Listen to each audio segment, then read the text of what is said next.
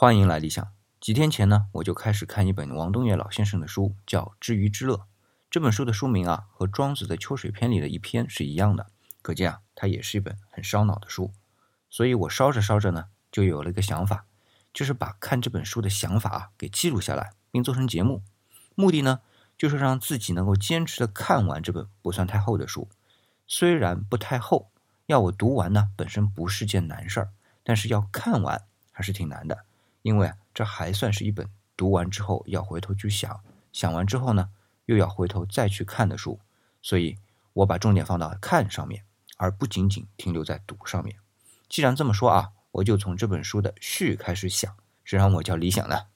这本《知鱼知乐》的序啊，也是王东岳老先生自己写的，笔墨也非常少，可能也就五六百个字的样子。通篇的意思呢，的确也不多，就两点：第一。这本书不是让你用作生存的技能的。第二，这本书最好还是按照目录的顺序看。这第二点，无论王老先生是否提醒啊，我都会这么做。但是第一点，王老先生用到的一个词儿，我当时觉得非常受用，叫“精神贵族”。意思是说呢，来看这本书的人不是局限于从文化中取悦或者谋生的，而是追究超然于现实或支配生存的高层问题的。我觉得这可能也是我们理想主义的一个追求。